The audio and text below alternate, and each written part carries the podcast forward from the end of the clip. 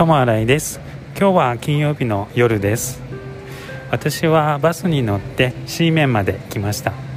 通常ですとバスで C 面まで私のところからだと、まあ、30分以内では来れるんですけどやはり金曜の夕方以降になると道が混んでいるので40分ぐらいかかります。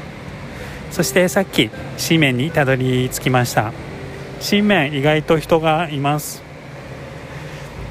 新兵衛私の住んでいるところではちょっとコロナの影響があってレストランとかで食事とかも制限されるようになったんですけど新面台北市はまだそこまで行ってないようです。私はこれから友達と会って多分ご飯とか食べてそれから家に帰ると思います。皆さんは金曜日の夜いかがお過ごしですか？トム・アライでした。ありがとうございます。